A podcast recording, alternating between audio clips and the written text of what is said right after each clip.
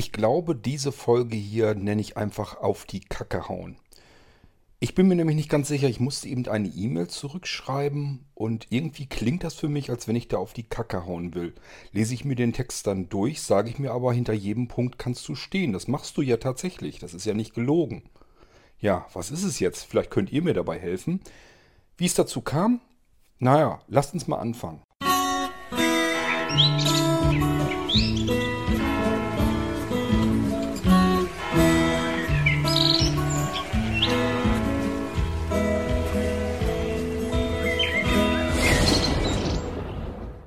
Ich bin nicht ich. Ich bin jener, der an meiner Seite geht, ohne dass ich ihn erblicke, den ich oft besuche und den ich oft vergesse. Jener, der ruhig schweigt, wenn ich spreche, der sanftmütig verzeiht, wenn ich hasse, der umherschweift, wo ich nicht bin, der aufrecht bleiben wird, wenn ich sterbe. J.R. Jimenez Dies ist ein Vers, den musste ich euch einfach mal eben vorlesen. Der steht, seit es meine Homepage gibt, somit drauf. Und das ist ein Vers, der 100% zu mir passt, zu meiner Person.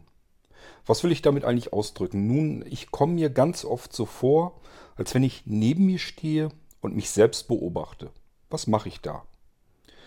Kann ich das vielleicht irgendwie noch verändern, dass ich mich künftig damit besser fühle? Oder aber geht es mir damit besser oder schlechter? Also jedenfalls, ich stehe wirklich oft neben mir und beobachte mein eigenes Verhalten. Ich habe mal mit einer Psychologin gesprochen, also nur die ich so per E-Mail ganz normal kennengelernt habe. Ähm, es war zufällig, war das ein Psychologenpärchen, mit ihr hatte ich regen Kontakt und habe ihr das auch mal so ein bisschen mit erzählt beziehungsweise geschrieben und sie sagte, das ist eigentlich eine sehr gesunde Einstellung. Das ist das Beste, was einem eigentlich passieren kann, wenn man die Möglichkeit dazu hat und das so machen kann, wenn man sich selbst beobachten kann. Ähm, wie komme ich denn überhaupt jetzt da drauf? Weil mir das eben auch schon wieder so ein bisschen passiert ist. Ich habe mir nämlich eben, ja, ich musste eben eine E-Mail zurückschreiben. Hm, wir müssen weiter vorne beginnen. Ihr wisst, dass ich ähm, in kleineren Verlagen tätig bin ne? und ähm, als Redakteur, als freier Redakteur arbeite. Das heißt, ich muss regelmäßig Artikel schreiben, Artikel abliefern, ja, immer pünktlich Redaktionsschluss einhalten. Da ist oft eine Menge Stress dabei, gerade auch weil ich Rubriken ähm, betreue, die ähm, auf den letzten Drücker geschrieben werden, weil so ein äh, Heft, wenn das gedruckt wird, das hat eine sehr lange Vorlaufzeit. Das ähm, dauert bis anderthalb, zwei Monate im Voraus, muss im Prinzip, äh, ist Redaktionsschluss, bevor das Heft dann in den Druck kommt und beim Leser landet. Dementsprechend gibt es halt bestimmte Rubriken, kann man sich vorstellen, wenn man mehr so auf Richtung Neuigkeiten irgendwie was berichten, berichten will oder wenn man auf, Redakt, auf Reaktionen der Leser ähm, warten muss.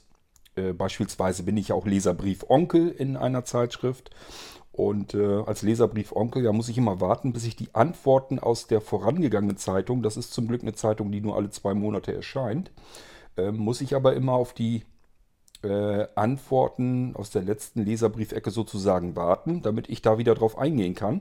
Und die, ja, wenn, ich, wenn man, könnt ihr euch selber ausrechnen, wenn so ein Heft mal eben anderthalb Monate Vorlaufzeit hat, dann ist das alles sehr knapp. Da muss ich das, ähm, habe ich sozusagen die ersten Antworten, so circa eine Woche, zwei Wochen, bevor ich diesen Artikel eigentlich schreibe und ihn dann abgeben muss. Ist also eine Menge Stress mit dabei, macht aber nichts, macht natürlich irgendwie letzten Endes auch Spaß.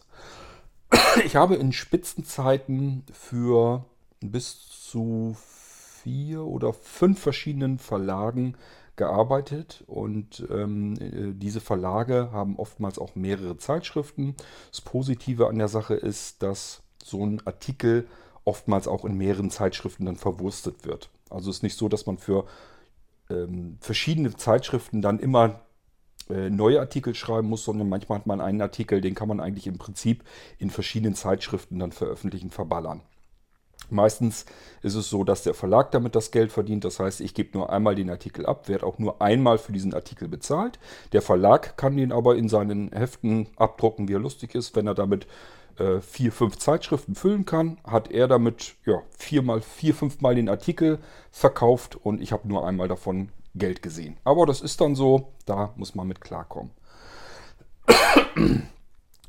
ja, ähm, im Moment habe ich diese ganze Geschichte mit, dem, mit den Verlagstätigkeiten so weit runtergefahren, dass ich das noch gut wuppen kann. Das heißt, ich arbeite derzeit eigentlich, naja, ich will mal sagen für zwei Verlage, aber eigentlich ist es fast nur noch für einen Verlag.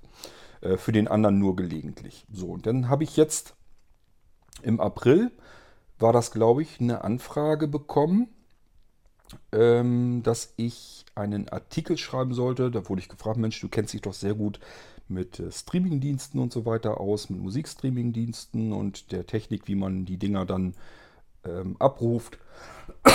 Wissen natürlich auch, dass ich dann hier, ähm, ja, was weiß ich, die, die Echo-Systeme und Sonos-Systeme und sowas alles nutze und die verschiedensten ähm, Streamingdienste, sowohl Musikstreamingdienste als auch Videoplattformen, natürlich entweder schon ausprobiert und getestet habe. Ich glaube, da ist wirklich nichts dabei, was ich nicht irgendwie zumindest mal mir angeschaut habe und getestet habe. Ähm, und diverse benutze ich ja auch tatsächlich parallel. So, und dann haben die gesagt, da kennst du dich doch gut aus, könntest du uns einen Artikel schreiben.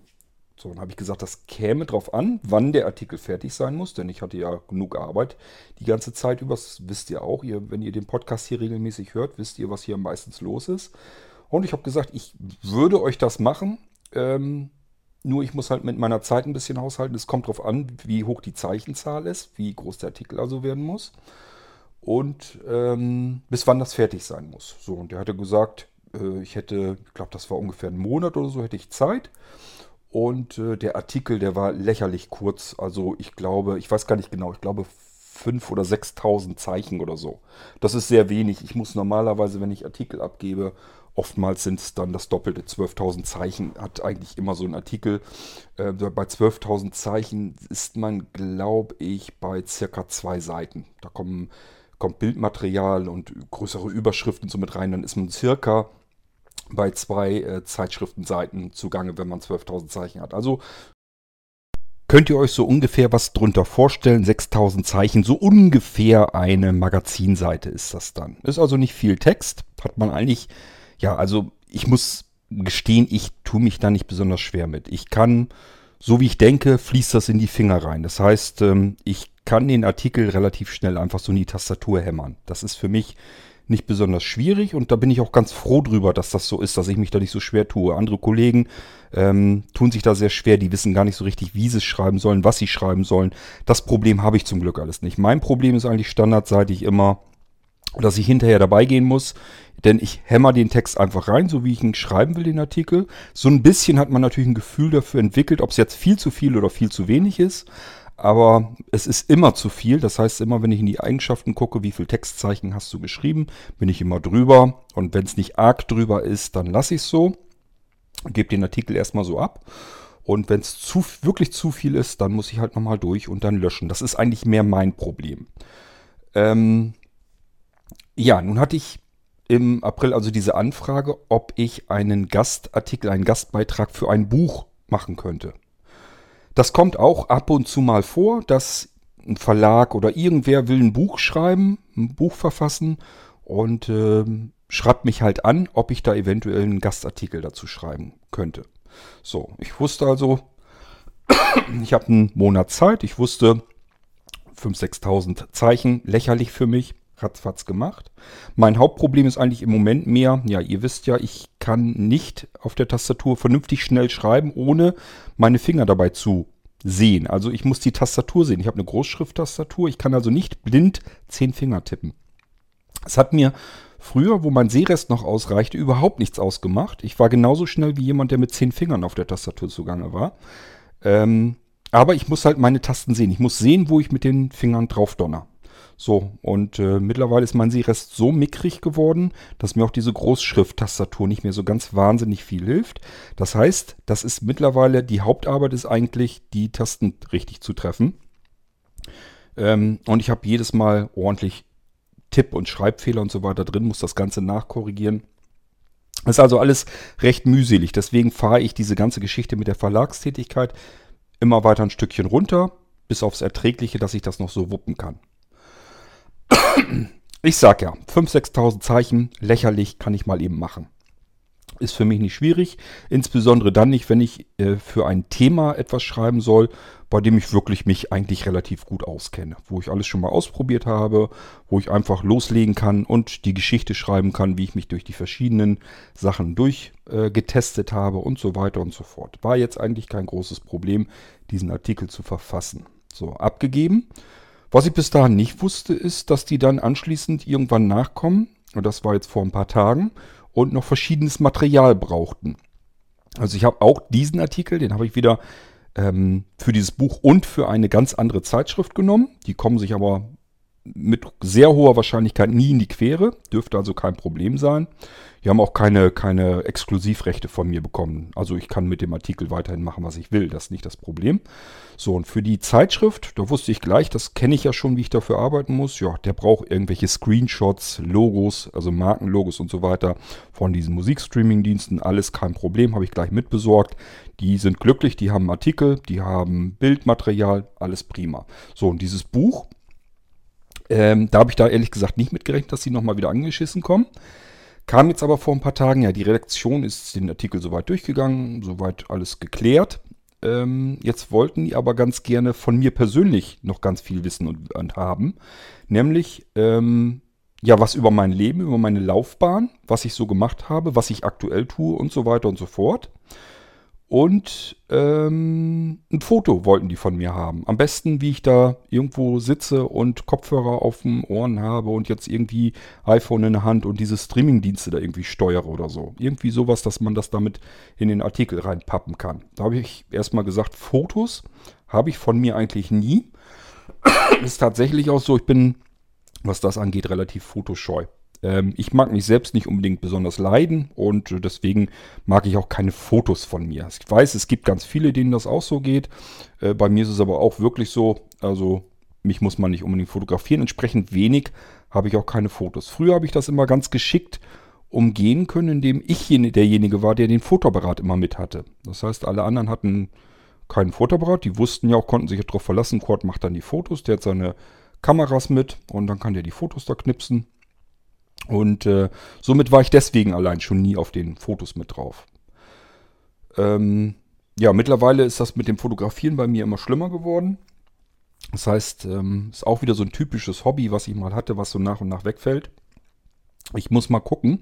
Wir haben ja ähm, August, September haben wir ja Urlaub, da machen wir ja noch, noch mal eine Flusskreuzfahrt auf der ähm, aber jetzt habe ich den Namen des Flusses vergessen. Naja, ist ja auch egal, spielt jetzt erstmal keine Rolle, berichte ich euch dann ja sowieso davon. Jedenfalls ähm, werde ich da sicherlich nochmal die Kamera mitnehmen und werde dann aber gucken, wie viel kann ich damit überhaupt noch arbeiten. Ähm, Anja hat, glaube ich, nicht so wahnsinnig viel Lust zum Fotografieren. Die fotografiert, wenn überhaupt, ein bisschen mit ihrem ähm, iPhone und dann ist gut. Aber mit der Kamera ungern und ich schleppe da auch nicht mehr so gerne mit rum. Wir müssen einfach mal ausprobieren, ob das überhaupt noch so der Fall ist, dass ich noch weiter mit den Dingen fotografiere. Ansonsten kommt sie auch irgendwann weg und dann ist eben Fotografie bei mir Sense. Ähm, jedenfalls gibt es keine wirklichen Fotos von mir. Ausnahme unsere Hochzeit im letzten Jahr. Da wurden natürlich Fotos geschossen, sondergleichen. Mehrere tausend Stück. Ähm, ja, jetzt muss ich mal überlegen, ob da irgendwo was dazwischen ist, was man nehmen kann. Allerdings von der Hochzeit könnt ihr euch vorstellen, das passt ja nun überhaupt nicht. Ähm, ich muss mal gucken, ob ich mir da noch was einfallen lasse oder ob ich einfach sage, Leute, da war erst gar keine Rede von, Foto habe ich nicht fertig. Also ich muss mal gucken. Vielleicht kann ich da noch was tun. Ansonsten kriegen sie eben kein Foto. Also die, ich sag mal, die Passfotos oder so aus den 90ern, den muss ich, die muss ich denen jetzt auch nicht unbedingt äh, auf die Nase drücken. Die sehen schlimm aus. Wie dem auch sei, wollten die natürlich jetzt auch wissen, ich sag ja die Stationen in meinem Leben und was ich gemacht habe, was ich jetzt mache. So, und dann habe ich mir Gedanken gemacht und das alles mal wieder aufgeschrieben. Das ist schon länger her, dass ich das mal wieder getan habe. Äh, ab und zu muss man das ja mal tun. Ich, bei mir ist das schon viele Jahre her und jetzt muss ich da ja mal wieder beigehen. Die wollten das ja nun alles wissen. Dann war ich so am Tippen und habe alles aufgeschrieben, was mich durch mein Leben so begleitet hat und was ich eben aktuell mache. Und als ich das so gelesen habe, habe ich gedacht beim Lesen, das klingt, als wenn ich da irgendwie auf die Kacke hauen will. Deswegen diese Sendung hier. Dann habe ich das nochmal durchgelesen und gedacht, ist das denn gelogen? Habe ich da irgendwo übertrieben? Ja, ich finde nicht. Ähm, ich will euch das mal vorlesen. Vielleicht könnt ihr mal sagen, wie das auf euch wirkt. Ob ihr sagt, ja, wenn das so ist, dann ist das eben so, dann sind das deine Stationen. Ähm, und wenn ihr der Meinung seid, ja, da hast du aber maßlos übertrieben, das aber wirklich auf die Kacke gehauen, könnt ihr mir auch gerne ruhig so sagen. Es würde mich nämlich mal interessieren. Es gibt unter euch Hörern welche, die mich einen ganz kleinen Ticken besser kennen, die können das vielleicht besser beurteilen. Jetzt muss ich nur mal eben den, die E-Mail raussuchen am iPhone. Ähm, die habe ich nämlich zurückgeschrieben an die Redaktion, die dieses Buch da herausbringen will. Ich weiß, dass ich mich manchmal so anhöre, als wenn ich irgendwie mit irgendwas angeben will. Und dann frage ich mich immer, warum soll ich mit irgendwas angeben? Ich mache das, was ich mache. Und äh, manche finden das gut, manche finden es scheiße. Und ich bin froh, dass ich das tun darf, was ich hier mache. Insgesamt, was ich alles machen konnte. Ähm, also ich habe in ganz viele spannende, völlig verschiedene Bereiche hineinschnuppern dürfen in meinem Leben. Und ich bin da eher dankbar für, als dass ich jetzt sage, ich könnte mir da irgendwas drauf einbilden. Ähm, ich habe geschrieben, Jahrgang 1970. So, soweit schon mal in Ordnung. Da kann man nicht viel auf die Kacke hauen, das ist einfach so.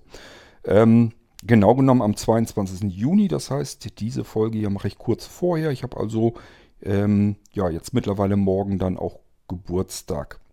Oh, dann werde ich 48 Jahre alt, unglaublich. Ich hätte nicht mal gedacht, dass ich überhaupt so alt werde, ganz ehrlich nicht. Gut, berufliche Laufbahn. Also bis 1995 war ich ja als Gärtner im Zierpflanzenbau tätig. Ich habe 88 ähm, meine Lehre beendet als Gärtner im Zierpflanzenbau, habe dann noch in zwei weiteren, nee, drei weiteren Betrieben gearbeitet. Ähm, als Gärtner im Zierpflanzenbau eigentlich nur in zwei Betrieben. Der dritte Betrieb war eine Baumschule. So, da ist also auch nicht viel zu, zu sagen, außer dass ich euch anfangs des Podcasts ist irgendwas, was ich mal versprochen habe, dass ich euch dann noch ein bisschen über diesen Teil meines Lebens auch noch mal was erzählen will, weil sich viele den Gärtnerberuf vollkommen falsch vorstellen und das muss ich irgendwann noch mal so ein bisschen gerade rücken, das Bild. Ich merke das immer wieder, wenn ich mich mit anderen über das Gärtnern unterhalte, über den Gärtnerberuf. Also viele unterschätzen vollkommen, vollständig diesen Beruf. Ich habe das neulich gerade erst wieder Diskussion mit Bernd gehabt. so ein bisschen Diskussion kann man das nicht nennen hat sich da auch so ein bisschen, ja, mehr oder weniger drüber lustig gemacht. Bis mir so eingefallen ist, das, was Bernd wahrscheinlich kennt, der arbeitet ja auf dem Bau, auf der Baustelle, das, was der kennt, sind diese Hilfsarbeiter, die da irgendwie den Hof fegen oder Gras haken, wenn gemäht wurde oder sonst irgendetwas. Das hat natürlich mit einem Gärtner, mit einem Ausgebildeten nichts zu tun. Da würde man einen ausgebildeten Gärtner nie dafür benutzen, der wäre viel zu teuer. Dafür gibt es Hilfskräfte in Gärtnereien. Die machen so, solche Arbeiten, der Gärtner an sich macht eigentlich andere Arbeiten, der wäre viel zu teuer dafür. Aber gut, ist ein anderes Thema. Ich will da irgendwann mal weiter drauf eingehen. Ähm, manche denken dann auch, weil der Kurt nicht so viel äh, über seine Tätigkeiten als Gärtner spricht, nicht, das, nicht so viel davon erzählt, dass mir das irgendwie unangenehm oder peinlich wäre, dass ich äh, mal Gärtner gelernt habe. Das ist auch vollkommener Schwachsinn. Das dass ich da seltener drüber spreche, hängt damit zusammen, dass ich nie gerne Gärtner war. Das ist also für mich kein, kein Traumjob gewesen oder sowas. Ähm, ich bin also froh gewesen, als diese Zeitepoche bei mir vorbei war. Ich hatte da keine Lust zu, muss ich ganz ehrlich sagen. Nichtsdestotrotz, ähm, ja, auf das bisschen, was ich wirklich noch gelernt habe und so weiter, bin ich eigentlich stolz. Und auch auf verschiedene Dinge, die ich dort tun durfte. Auch. Dass ich da so selten drüber spreche, liegt einzig und allein daran, weil es einfach viel zu lange her ist. Das ist ewig her. Ich habe ja hier gerade schon geschrieben und gesagt, 1995. Bis dahin war ich Gärtner am Zierpflanzenbau. Überlegt mal, wie lange das her ist. Was glaubt ihr denn, wie viele Erinnerungen ich daran noch habe? Außer, dass es ein harter Knochenjob war, habe ich da nicht mehr so wahnsinnig viele Erinnerungen drüber. Und mich man heutzutage auch nichts fragen, was irgendwie mit dem Gärtner zu tun hat. Also ich bin, ich habe überhaupt keine Ahnung von diesem Beruf mehr. Alles, was ich bis dahin so ein bisschen wenigstens noch gelernt hatte, war wirklich, ähm, ja, ich sage ja immer, ich war Deutschlands schlechtester Gärtner. Da stehe ich auch dazu. Also das ist eigentlich der einzige Grund, weswegen ich über diese Zeit äh, selten spreche. Nicht, weil ich das verdrängen will oder mir das peinlich wäre oder sonst irgendetwas. Kein Stück. Man ist das, was man ist. Man kommt dort her, wo man herkommt. Das ist einfach so. Und man ist doof, man ist dumm, wenn man sich deswegen irgendwie schämen würde oder so. Ich finde das Quatsch. So, zweite Ausbildung. Ähm, das ging ab 95 also los. Hatte ich euch damals in den ersten Podcast schon erzählt. Mein Rücken war im Eimer, das, der war kaputt. tatsächlich, tatsächlich war es auch so, dass mir vor meiner Gärtnerausbildung, ähm, da musste man ja zum Gesundheitsamt, ob man zu dem Beruf geeignet ist. Und dort wurde mir schon gesagt, dass er mir eigentlich absagen müsste. Dass er sagen müsste, Sie dürfen mit Ihren Knochen, mit Ihrem Rücken, dürfen Sie Gärtner nicht werden. Das ist kein Beruf für Sie. Aber, kam gleich als nächstes dann hinterher, ich will jetzt Ihrer Ausbildung natürlich nicht im Weg stehen, denn die Ausbildung hatte ich sicher. Den Vertrag hatte ich also so gut wie in der Tasche und ich konnte so anfangen. Und wenn der ähm, Arzt beim Gesundheitsamt jetzt gesagt hätte, ist nicht, dann hätte er sozusagen meine Ausbildung verhindert und das wollte er damals nicht. Hätte das vielleicht mal getan, dann wäre mein Rücken heute vielleicht noch in Ordnung. Der ist kaputt. Ich komme äh, damit recht gut klar, weil ich eben die zweite Ausbildung gemacht habe und den Rücken nicht mehr beanspruchen muss. Ich muss ihn nicht mehr belasten. Ich merke es heute nur noch, dass ich mit dem Rücken arge Probleme habe, sobald ich ihn auch nur geringstens belaste. Das heißt, äh, ja, Kasten Cola irgendwo hinheben oder so reicht schon völlig aus. Weiß ich genau. Chancen stehen gut, dass ich da ein, zwei Tage was davon habe. Aber das ist dann so, da komme ich alles mit klar. Ähm, ist alles kein Vergleich zu den Schmerzen, die ich damals mit dem Rücken hatte. So, ich habe also 95 meine Ausbildung als Groß- und Außenhandelskaufmann dann begonnen und ähm, spezialisiert auf IT. Das war damals tatsächlich schon der Fall. Denn äh, ich wollte damals, als es losging ähm, mit der Ausbildung, was willst du machen, habe ich eigentlich erst gesagt, ich möchte, ja, das hieß damals ähm, nicht IT-Kaufmann, sondern Datenverarbeitungskaufmann nannte sich der Beruf. Das wollte ich ursprünglich werden. So, und dann war ich zu einer Beratung hin und die haben gesagt, ähm, das wäre dumm, weil äh, wenn ich Groß- und Außenhandelskaufmann lernen würde, könnte ich völlig problemlos in diesen IT-Bereich, also damals noch in die sogenannte Datenverarbeitung hinein. Das wäre überhaupt kein Problem. Ich könnte als Groß- und Außenhandelskaufmann in jeden anderen Bereich reinschlüpfen, weil das so ein Unterbereich eigentlich ist. Ähm, er sagt aber andersrum wird es nie gehen. Ich werde nie, wenn ich Datenverarbeitungskaufmann gelernt habe, werde ich nie irgendwo anders reinkommen. Und das leuchtete mir ein, deswegen habe ich damals gesagt, okay, nicht Datenverarbeitungskaufmann, sondern Groß- und Außenhandelskaufmann. Habe mich aber natürlich trotzdem gleich auf die IT geworfen und mich darauf spezialisiert. Ich habe noch während, ich bin jetzt gerade am überlegen, nein, nicht während, sondern direkt nach dieser Ausbildung habe ich mein Gewerbe angemeldet, habe ich mich selbstständig gemacht. Damals All Systems und gleichfalls auch ConnectWeb. Die beiden Dinger, die habe ich dann ähm, aufgebaut. Und ähm, ja, ich sag ja, ich war da schon in der IT dann drinne. Ich habe übrigens auch, während ich Gärtner war, ich habe mich immer mit äh, Computern ähm, eingedeckt und habe immer auch ein bisschen programmiert und mich dafür interessiert und so weiter und so fort. Also es ist nie so gewesen, dass ich da jetzt plötzlich mit angefangen bin, sondern ähm, Computer waren für mich interessant, seit es sie gab, seit ich das erste Mal davon mitbekommen habe. Interessanterweise, als alle anderen in einem Computer nur ein, ein Computerspiel gesehen haben, die meisten haben ja nur auf den Dingern gezockt in den 80ern, war das für mich immer so ein bisschen uninteressanter. Ich fand an Spielen immer nur interessant, was da an Grafik herausgeholt wurde und an Sound. Und dann wollte ich eigentlich lieber so ein bisschen gucken, wenn das irgendwie eine Möglichkeit gab, dass man in den Quellcode gucken konnte, habe ich mir lieber den Quellcode angeguckt und geguckt, wie haben die das um Himmels Willen hingekriegt. Das will ich auch können. So, ich habe also auch damals schon so ein bisschen programmiert. Das war alles schon, ja, ich sag mal so Ende der 80er losgegangen bei mir. Eigentlich war ich sogar relativ Spätzünder. Ich glaube, meinen ersten richtigen Computer, das war ja der C64. Das davor kann man, kann man nicht wirklich so richtig Computer nennen. Äh, der C64, den habe ich mir von meinem ersten Lehrlingsgehalt gekauft. Das muss irgendwie 1986 gewesen sein. Gut, also, für mich war klar, ich möchte aber in die IT rein. So, und dann ging das ja dann auch ähm, bald los. Ich war dann ja noch so ein Zwischenstopp im Baustoffhandel ähm, als Kaufmann. Und ähm, ja, habe mich ja selbstständig gemacht. Damit hatte ich auch eine ganze Weile genug zu tun. Und dann bin ich ja noch im Rechenzentrum in Pferden angefangen und habe da noch ein bisschen paar Jährchen gemacht. So. Und äh, die hatten dann ja irgendwann gesagt, du erblindest, da wirst du uns Klotz am Bein. Wir verlängern die Verträge nicht. Ähm, ich habe hier also nur so reingeschrieben, eben ähm, spezialisiert, also Groß- und Außenhandels, in, Außenhandelskaufmann in der zweiten Ausbildung, spezialisiert auf die IT.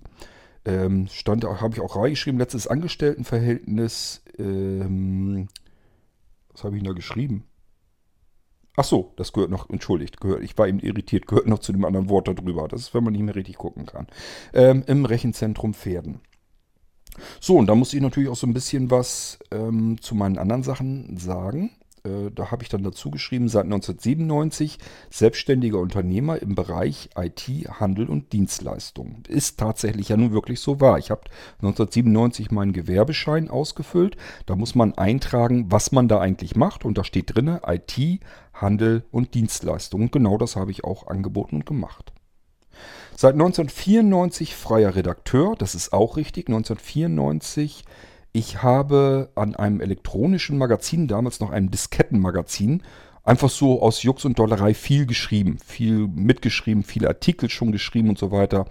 Und ähm, aus diesem Magazin entstand irgendwann plötzlich der Gedanke, ähm, lasst uns mal eine Zeitschrift machen. Und derjenige, der diese Hauptidee hatte, der auch das Magazin, das elektronische, das Diskettenmagazin schon rausgebracht hat, hat dann ähm, einen Abend bei mir angerufen und hat ich glaube, erst auf dem AB gesprochen, irgendwie es wäre ganz dringend und wichtig.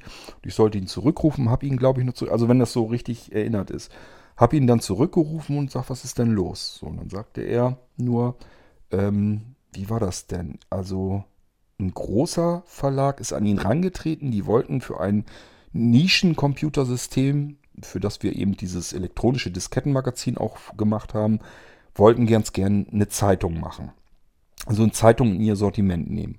Und äh, weil er ja nun dieses elektronische Magazin schon gemacht hat und da eben die Hand auch schon drin hatte, der war als Redakteur bei denen auch schon zuständig, haben sie ihn eben zum Chefredakteur gemacht dieses, dieser neuen Zeitschrift und er hat sich eben seine Redaktion zusammengesucht und das hat er eben aus den Schreibern gemacht, die ihm besonders aufgefallen sind, denen er das zutraute aus diesem Diskettenmagazin. So kam das Ganze damals zustande.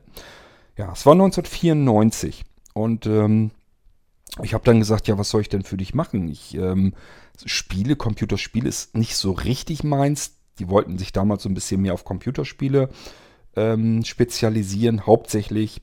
Und die hatten aber auch so ein paar Seiten, wo sie halt so Tools und so vorstellen wollten. Ich gesagt, lass mich das mal machen, dann stelle ich die Tools vor. Und wenn schon Spiele, dann mal, nimm wenigstens was, was ich so wenigstens einigermaßen noch mag. Also sprich, wenn du Autorennspiele hast oder 3D-Shooter, alles Sachen, wo man sich nicht großartig einarbeiten muss, einschalten und los geht's. Ich sage, da kann ich gerne äh, meinen Senf dann dazu beitragen, also meine Artikel abgeben. Ähm, später ist das dann alles noch weiter dazugekommen. Ich habe ja für ganz viele verschiedene Verlage, es sind immer mehr Verlage an mich herangetreten, kommen wir gleich auch nochmal dazu. Ähm, ich habe hier also geschrieben, seit 1994 freier Redakteur für diverse verschiedene Verlage. Das ist also alles vollkommen korrekt. Ich sage ja, in Spitzenzeiten habe ich, glaube ich, für fünf verschiedene Verlage zeitgleich geschrieben. Und das war mal mehr und dann wieder mal weniger. Es sind Verlage dazugekommen, es sind Verlage auch in Konkurs gegangen. Unter anderem einen, wo ich auch mal ähm, zeitweise, das habe ich hier auch reingeschrieben, als stellvertretender Chefredakteur eingesetzt war. Also Redakt Chefredakteur dort hat gesagt, ich brauche einen äh, stellvertretenden Chefredakteur, wenn ich mal irgendwie längere Zeit in Urlaub bin oder wenn ich mal krank werde, sonst irgendetwas.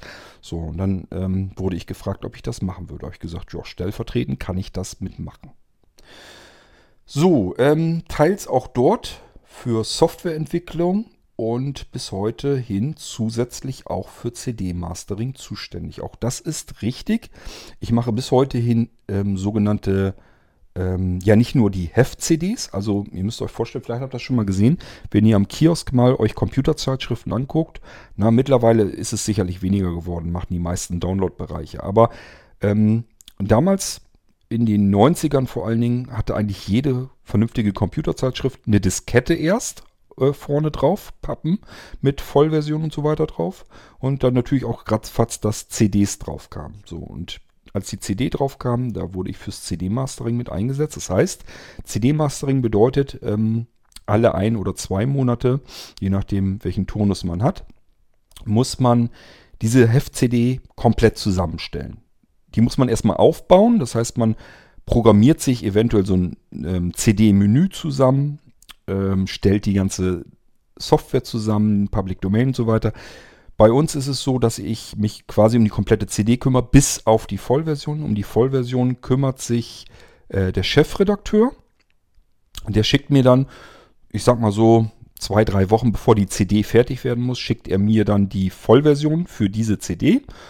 Äh, das sind aber natürlich immer nur, ja, so ein paar Megabyte bringen die oft nur. Das heißt, ich muss ganz viel, muss ich mich selbst drum kümmern, ist aber kein Problem. Ich habe verschiedene Quellen, dass man an die Freeware, Public Domain Software und so weiter drankommt. Dann kommt noch Material, zum Beispiel, wenn Programmierkurse im Heft oder so weiter sind, ähm, äh, Beispielskripte und so weiter, das kommt dann noch alles mit drauf. Das kriege ich von den äh, Redaktionskollegen dann noch zugeschickt und, und, und. Also, das kommt alles auf die CD drauf. Äh, wenn wir irgendwie zwischendurch haben wir manchmal ähm, Musik noch mit drauf von irgendwelchen Künstlern, ist auch schon vorgekommen. Jetzt nichts aufregend Bekanntes. Ich sag mal in die Richtung, ähm, ihr kennt doch hier zum Beispiel Christina Stürmer. Ähm, ihr Bruder, der heißt Andreas, der macht auch Musik. Allerdings mehr so Computermusik und von dem haben wir zum Beispiel auch mal Musik einfach mit auf der CD gehabt. Oder ich habe euch schon mal hier Musik von KK, von Double K gemacht. Mit dem habe ich ja auch schon viel für CDs und so weiter zusammengearbeitet. Ähm, solche Musik kommt da eben auch ab und zu mal mit ähm, drauf. Im Moment knall ich da natürlich auch so ein bisschen was von Gujarati Blizzard drauf, meinem eigenen Musikprojekt. Also, ähm, CD-Mastering mache ich dann auch mit. Das sind aber nicht nur die Heft-CDs, sondern wir haben auch ähm, zeitweise CD-ROM-Serien rausgebracht und einzelne CDs. Zum Beispiel habe ich mal eine CD ähm, fertig gemacht, komplett alleine zum Aufpimpen des Betriebssystems.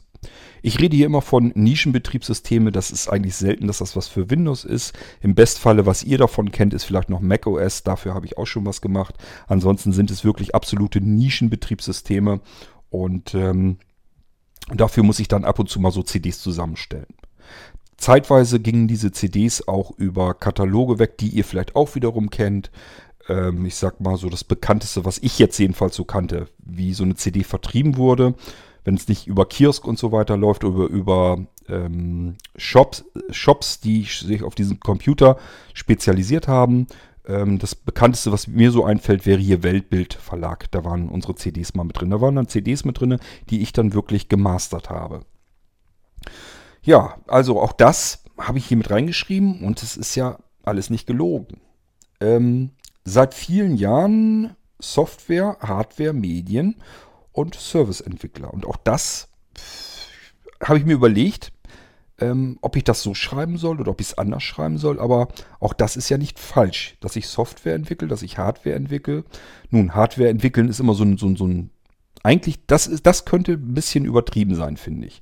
Denn Ent Hardwareentwicklung heißt für mich eigentlich, ist jemand, der Platinen ätzt oder äh, solche Dinger dann auch herstellen lässt. Ich schnapp mir ja eigentlich nur Hardware-Komponenten, die nicht unbedingt zusammengehören, ähm, knall die zusammen und veredle die mit eigener Software, sodass sie wieder einen ganz anderen Sinn machen. Ähm, naja gut, aber trotzdem, letzten Endes, ich lasse es als Hardwareentwicklung laufen, weil Softwareentwicklung ist es eigentlich auch wieder nicht richtig. Ähm, das ist ja nicht nur Software. Das ist ja wirklich, dass man Hardware nimmt. Die, ja, ich sag ja, das sind einzelne Komponenten, die man zusammenbaut, die auch nicht immer so dafür vorgesehen sind, äh, dass sie zusammengehören. Ich lasse mir eben nur was Neues dann einfallen, neuen Einsatzzweck dafür und dann habe ich eben eine neue Hardware gebaut. Medienentwicklung, ja, pff, kennt ihr auch. Ähm, darunter verstehe ich so ein bisschen nicht nur, dass ich Hörspiele und so produziere, sondern ähm, Audiodokumentation und solche Geschichten auch schon gemacht habe. Ähm, bis hin zu Multimedia-Produktionen, dass ich eben für die CDs, für die ich äh, was gebaut habe, ein Multimedia-System gebaut habe oder ein Multimedia-Menüsystem oder ähm, denkt an unsere Buchproduktion. Wir haben ja schon selber Audiobücher und so weiter ähm, produziert, Diagnose Erblindung und so weiter. Ähm, das verstehe ich eben unter dieser Medienentwicklung. Auch dafür war ich ja nun zuständig und das habe ich selbst gemacht und dann muss ich es auch so schreiben. Das ist ja keine Hardwareentwicklung, ist keine Softwareentwicklung und ist auch nicht das, der letzte Punkt hiervon, nämlich Serviceentwicklung. Unter Serviceentwicklung verstehe ich, dass ich mir Gedanken mache, welche Dienste kann man anbieten.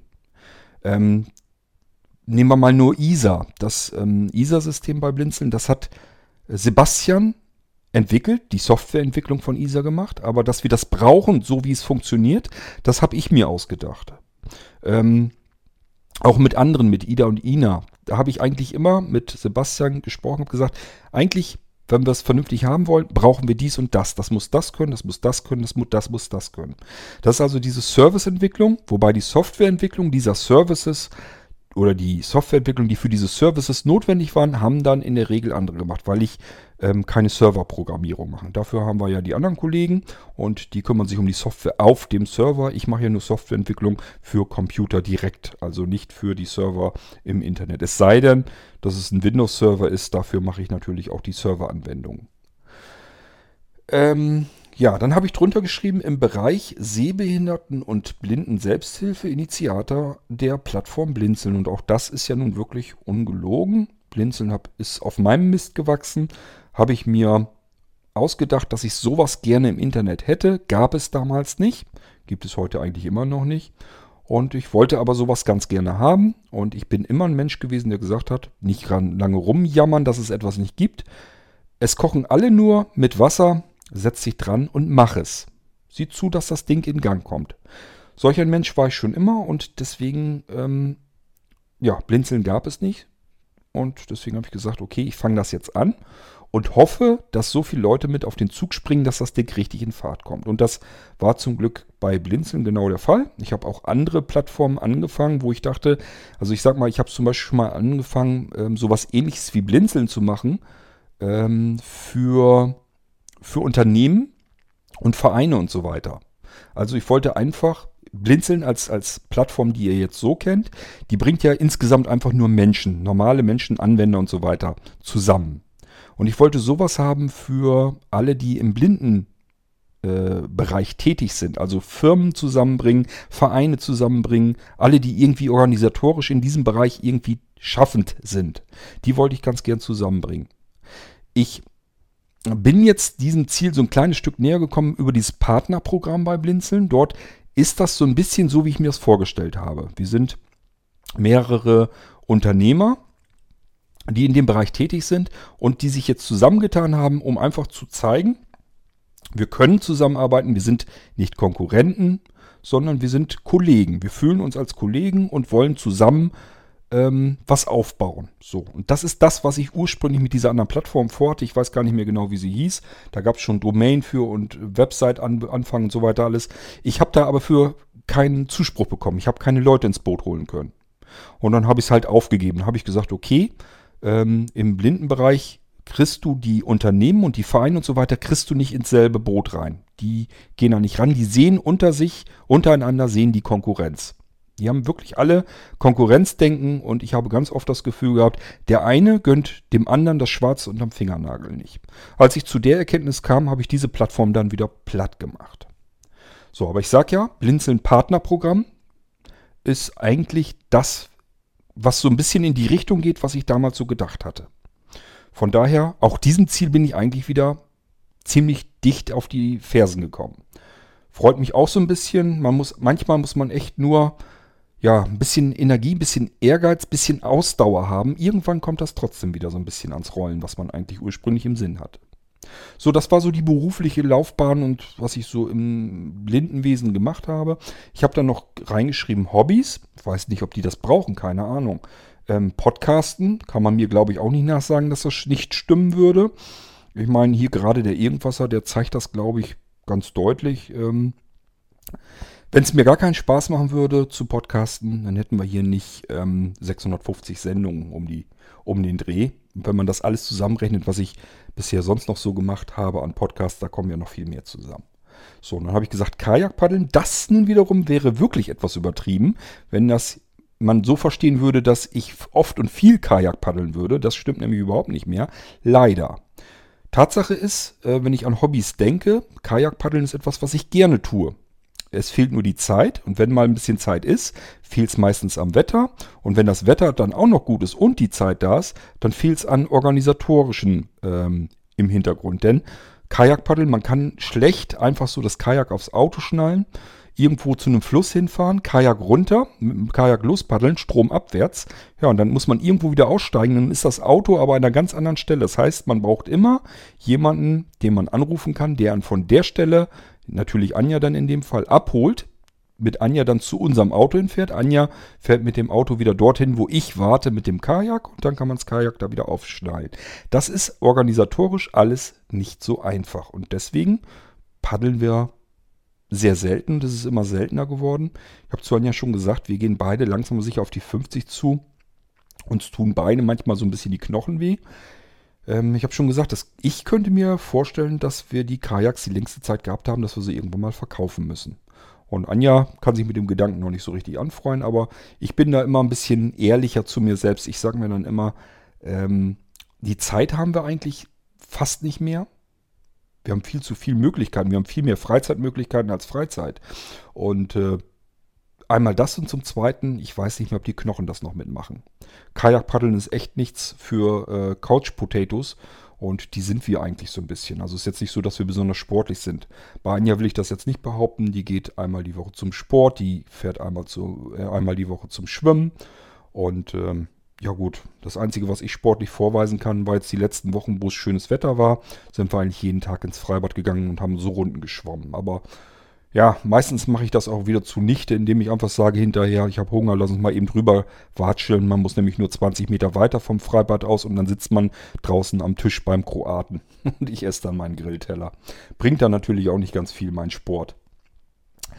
Egal. Als nächstes habe ich stehen Trike fahren. Genau das gleiche Spiel. Ich sage ja, viel mehr Freizeitmöglichkeiten als Freizeit. Das Trike steht draußen unterm Carport. Wir haben es dieses Jahr noch kein einziges Mal bewegt.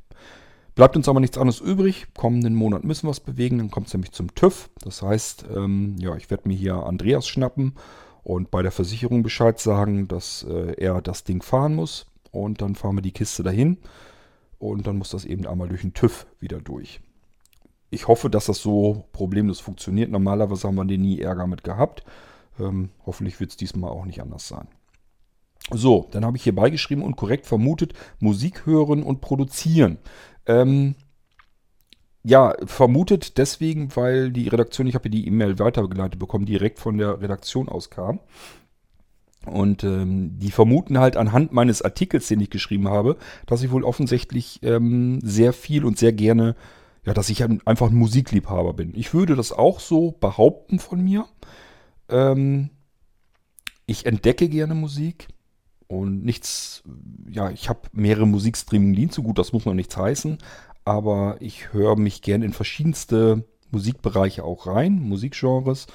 Und ähm, ich glaube schon, dass ich Musikliebhaber bin. Also, dass ich gerne Musik höre, ist, glaube ich, ja, außer Frage. Ähm, ich habe eigentlich auch rund um die Uhr eigentlich immer Musik am Laufen überlege dann immer, worauf hast du jetzt gerade Lust? Und meistens läuft es hier wirklich so mittlerweile, dass ich meinem Amazon Echo in dem Raum, wo ich gerade sitze, dann sage, schmeiß mir mal von dem und dem Interpreten jetzt einfach Musik, Musikmix auf die Ohren ähm, hier in den Raum, wo ich bin. Und dann wird das auf den Sonos-Lautsprechern ähm, eben wiedergegeben. Ich habe äh, in den meisten Räumen hier im Haus äh, mehrere Sonos-Lautsprecher, immer mehrere, weil ich ähm, nicht gerne Mono höre. Deswegen nehme ich meistens mehrere Sonos-Lautsprecher und schalte die zusammen zu Stereopaaren. Das heißt, ein bisschen wichtig ist es mir auch, wie klingt das Ganze. Also wenn es irgendwie aus dem Mono-Lautsprecher kommt, das kann man mal notfalls zum Dudeln im Hintergrund äh, akzeptieren, aber nicht, wenn man Musik genießen möchte, finde ich jedenfalls. So, Musik produzieren, das ist jetzt auch wieder was, da könnte man auch sagen, das ist übertrieben. Das klingt jetzt so, als wenn ich irgendwie ein Musiker wäre, als wenn ich Musik machen würde. Ihr wisst, was ich wahrscheinlich meine. Das ist das Musikprojekt, dieses Gujarati Blisa, was ich mache. Habe ich euch schon mehrfach erzählt. Das ist aber etwas, was eigentlich jeder kann. Nichtsdestotrotz ist es ja das Produzieren von Musik und es macht mir Spaß, sonst würde ich es nicht machen. Schon gar nicht in der Menge, die ich euch hier schon vorgestellt habe im Podcast. Und vor allen Dingen, ich habe ja ein Vielfaches dessen auf Festplatte. Das heißt, ist wohl offensichtlich auch etwas, was ich gerne mache, was mir Spaß macht. Musik zu produzieren.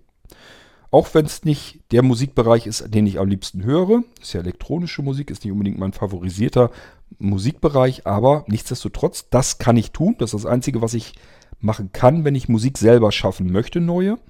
Und Das mache ich gerne, also habe ich es als Hobby mit angegeben. Außerdem versuche ich mich als Echtzeit-Audio-Romanautor. Das klingt doch auch hochgestochen, oder? Ja, aber wie soll man das sonst nennen? Meinen tue ich natürlich meine Versuche, ähm, ja wirklich in Echtzeit. Ah, wie muss ich da jetzt wieder dran gehen, das zu erklären? Ich habe ja schon immer auch Bücher geschrieben, also Geschichten geschrieben. Das habe ich schon als kleines Kind eigentlich getan. Ich habe mir immer Geschichten, fantasievolle Geschichten einfallen lassen und habe früher viel geschrieben. So, und ich habe euch aber eben gerade schon erklärt, dieses Tippen, das Schreiben, das wird bei mir, das ist bei mir eine Katastrophe mittlerweile geworden. Das könnte mir wirklich alles madig machen. Deswegen musste ich mir ja eine andere Möglichkeit suchen, um Geschichten mir auszudenken und weiter zu schaffen. Also ich kann sie halt nicht mehr aufschreiben, das ist mein Problem. Also, was konnte ich machen? Ich habe mir dann eben dieses ähm, Arbeiten, wie ich es im Geistreich-Podcast mache, ähm, überlegt. Dass ich ähm, im Rahmen meiner Möglichkeiten, die ich mit Audio so machen kann, ohne zu viel Aufwand zu haben. Auch das wieder, wenn es zu viel Zeit frisst oder zu aufwendig wäre von der Produktion her, kann ich es nicht machen. Also muss ich gucken, wie kriegst du es so hin, dass es vom Zeitrahmen passt, dass es vom Aufwand passt und dass es trotzdem, dass du trotzdem noch dir Geschichten ausdenken kannst, einfallen lassen kannst und die erzählen kannst, im wahrsten Sinne des Wortes. Und ich habe das ganze Ding jetzt eben so beschrieben, dass ich eben mich versuche als Echtzeit-Audio-Romanautor. So. Ich weiß nicht, ich denke mal, dass es das am besten trifft. Aber ich finde trotzdem, es klingt irgendwie sehr hochtrabend. Es ist ja eigentlich nur, ich lasse mir in Echtzeit im Kopf eine Geschichte einfallen und die erzähle ich eben. Ja, weiß ich auch nicht. Ich weiß nicht, wie man es anders nennen soll. Ich habe aber dabei geschrieben, klar, beispielsweise Geistreich-Podcast und ähm, ab und zu Hörspielproduktionen. Äh, für zum Beispiel auch die Geschichtenkapsel, die kriegen meine Hörspiele ja auch, diese Ein-Mann-Hörspiele. Ich nenne das da immer Quick and Dirty Produktion. Also so sehe ich das. Ähm, ich, die einzige Vorbereitung, die ich immer habe, maximal, dass ich mir Stichworte eben schnell notiere, was ich erzählen möchte. Und dann hangel ich mich durch die Stichworte. Das ist eigentlich das Maximum an Gefühlen in der Vorbereitung. Ansonsten alles in Echtzeit, das heißt, in dem Moment, wo es mir durch den Kopf geistert, überlege ich mir, was will ich erzählen, wo geht die Geschichte hin. Das passiert so stark in Echtzeit, dass ich selber am Anfang, wenn ich die Geschichte anfange zu, erzähle, zu erzählen, selber nicht weiß, wohin geht die Reise. Das ist wirklich verrückt. Ist für mich auch total spannend und interessant. Habe ich euch aber auch schon mehrfach erzählt.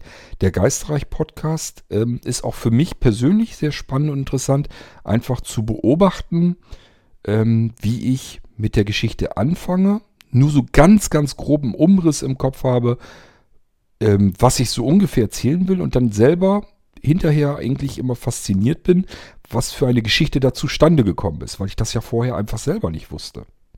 Das ist eben dieses in Echtzeit, ja, sich als Autor zu versuchen, ohne zu schreiben, sondern das Ganze eben gleich aufzusprechen. Das ist ähm, für mich eine völlig neue Art, mich irgendwie, ja, mir irgendwie Geschichten einfallen zu lassen und die ähm, zu erschaffen. Also das, das ist für mich auch eine völlig neue Möglichkeit. Ich finde es spannend und interessant. Ja, wie gesagt, ich konnte ich konnt keinen anderen Begriff dafür finden, ähm, als meinen leidlichen Versuch, das ganze Ding unter Echtzeit-Audio-Romanautor ähm, fließen zu lassen. Ähm, auch Autor für Kindertheaterstücke, das habe ich euch, da habe ich euch auch an, äh, dran teilhaben lassen, dass ich mich da versucht habe. Und ja, das ist ja auch letzten Endes so ein bisschen erfolgreich zumindest gewesen, dass ähm, Kitas gesagt haben, ja, gib uns das Ding mal, können wir gut gebrauchen, wollen wir einstudieren, wollen wir mit den Kindern aufführen. Ähm, ist für mich auch ein komplett neues Gebiet. Nicht unbedingt, dass ich mich versuche, als Autor Kindergeschichten aufzuschreiben. Das habe ich auch früher schon gemacht. Ich sag ja, ich habe früher schon so eine, so eine, so eine Serie gemacht, ähm, Mrs. Grimfield. Und das war auch eine, waren auch Kindergeschichten. Ist also auch für mich nicht ganz neu, aber ist natürlich jetzt, ich habe das all die Jahre natürlich komplett aus den Augen verloren. Das ist ja über 30 Jahre her, noch länger. Nee. Ah, doch, 30 Jahre circa her. Und ähm, mich da jetzt wieder dran zu setzen und dann so ein Stück wieder zu schreiben und zu merken, jo, klasse, funktioniert tatsächlich noch. Die Fantasie von mir, die ist noch nicht so verkümmert, dass ich das nicht mehr schaffen kann. Das hätte ich ähm, zu Anfang nicht gewusst. Ich habe zu der zu dem Mädel, zu meiner, zu der Freundin, die mich gefragt hat, hatte ich ja gesagt, lass mich mal probieren. Ich kann es dir nicht versprechen, ob ich da noch, ob ich sowas noch kann. Ähm, ich setze mich aber dran und versuche es einfach. Und habe gemerkt, jo, äh, ratzfatz, ich glaube, ich hatte, ich weiß gar nicht, ein paar Stunden habe ich da, glaube ich, dran gesessen, dann war das Ding fertig. Und ähm, ja, ich habe es dann ja auch noch selber aufgesprochen. Wolfgang hat es mir vertont. Ihr habt es auch zu hören bekommen hier im Irgendwasser. In der Geschichtenkapsel lief das Ding auch. Geht also noch. Ja, hat Spaß gemacht. Warum soll ich es dann auch nicht erwähnen? So, dann habe ich dazu geschrieben, zu 100% als RP erblindet, eingestuft. Ja, RP, Retinitis pigmentosa, das ist die ähm, Augenerkrankung, die bei mir zur Erblindung führt. Das wisst ihr aber auch schon alles, wenn ihr dem Irgendwasser hier folgt. Und ich habe auch gleich in Klammern dazu geschrieben, mit schwindendem, noch minimalen Sehrest. Das ist auch so, wie es genau hier äh, beschrieben ist. Verheiratet, keine Kinder. So, dann habe ich das dazu geschrieben, das ist das, was ich so tue. Ähm, ja, und dann soll sich die Redaktion das heraussuchen, was sie meint, davon gebrauchen zu können. Danach hat sie so ungefähr gefragt, die Station in meinem Leben, was ich getan habe, was ich aktuell tue und so weiter. Das habe ich mir dann eben gedacht, das versuche ich mal aufzuschreiben. So, das habe ich also so geschrieben. Und als ich mir das durchgelesen habe, habe ich gesagt, das klingt alles so, als wenn ich auf die Kacke hauen wollte. Und dann habe ich bei jedem Punkt überlegt, stimmt das so? Hast du übertrieben? Oder ist das einfach nur das, was du wirklich so getan hast? Ähm ja, wie wirkt das auf euch? Würde mich mal interessieren. Ich finde, es klingt so, als also wenn ich das jemand, wenn ich das jetzt so lesen würde, wenn mir das so jemand schicken würde, würde ich sagen, meine Fresse, der gibt aber an, der haut aber ganz schön auf die Kacke. Das ist das Problem, was ich habe. Wenn ich jetzt von jemand anders bekommen würde und würde das lesen, würde ich sagen, da haut einer mal richtig mächtig auf die Kacke. So, und wenn ich mir das durchlese und überlege, ähm, ist das so richtig, wie ich es hier geschrieben habe, dann stehe ich hinter jedem einzelnen Punkt dahinter und sage, das ist aber ja auch so gewesen. Ich wüsste gar nicht, wie ich es anders beschreiben sollte. Ich könnte es jetzt weglassen, damit es nicht so klingt, aber es ist ja unsinnig. Das habe ich ja gemacht. Ich muss ja, ich stehe ja dazu, was ich getan und gemacht habe. So, und deswegen habe ich mir eben gedacht, diese Gedanken habe ich mir einfach gemacht und ihr wisst, wenn ich mir über irgendwas Gedanken mache, dann ähm, mache ich da auch schnell mal eben eine Podcast-Folge dazu. Das wollte ich hiermit tun. Ja, dann wisst ihr jetzt, dann seid ihr eingeweiht in diese ganze Geschichte und äh, könnt mir mal Feedback geben, was ihr dazu meint. Ich habe euch das ja jetzt alles erzählt was ich da jetzt zurückgeschrieben habe. Das sind so die Stationen in meinem Leben gewesen, die ich für erwähnenswert halte. Sind natürlich letzten Endes mehr Stationen eigentlich, aber ähm, das ist so das, wo ich mir sage, das ist das, was mich in meinem Leben am meisten eher so beeindruckt hat. Für mich, was für mich das Wichtige eigentlich so ist.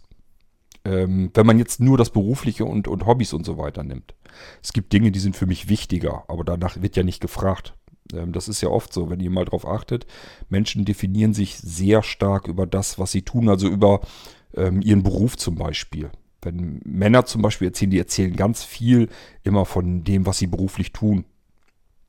Ähm, ich weiß nicht, warum das so ist, warum wir Menschen uns immer über unseren, über unseren Beruf ständig äh, definieren. Ich finde das eigentlich ein bisschen schade.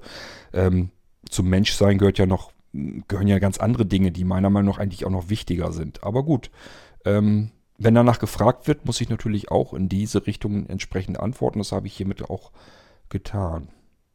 Ja, ich habe mir jedenfalls Gedanken gemacht. Ich habe euch eben erzählt, ab und zu stehe ich so ein bisschen neben mir, beobachte mich und überlege halt, ist das, was du da tust, ist das so richtig oder hättest du das irgendwie anders machen können, anders machen müssen? Ja, und die Frage stelle ich jetzt einfach an euch weiter. Könnt jetzt eigentlich eine G-Folge machen, weil es Gedanken sind. Allerdings ist so ein Gedankengang meistens deutlich kürzer von mir.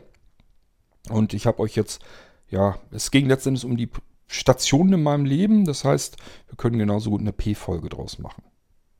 Ja, und jetzt frage ich euch einfach mal, was ihr dazu meint. Wenn ihr sowas lesen würdet, ihr würdet doch auch wahrscheinlich sagen, meine Güte, gibt der an. Wie so ein Sack Sülze. Ähm, der haut auf die Kacke. So, und so werde ich den Podcast hier auch nennen.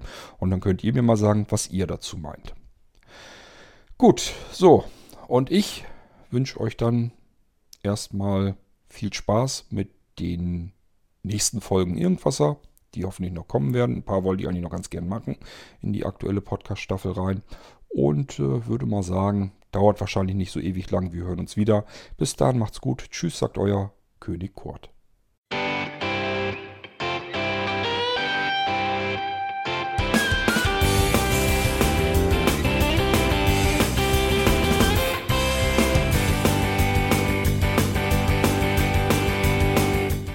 Das war Irgendwasser von Blinzeln.